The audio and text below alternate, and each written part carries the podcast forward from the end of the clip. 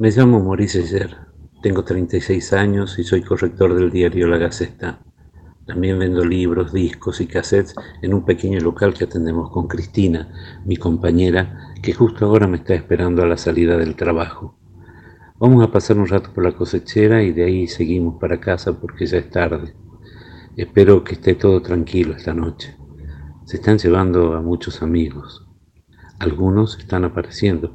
El marido de Irma tuvo que vender un departamento para pagar el rescate que le exigió la policía.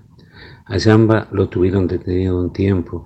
Lo encontramos el otro día en la calle y vimos que lo han golpeado bastante.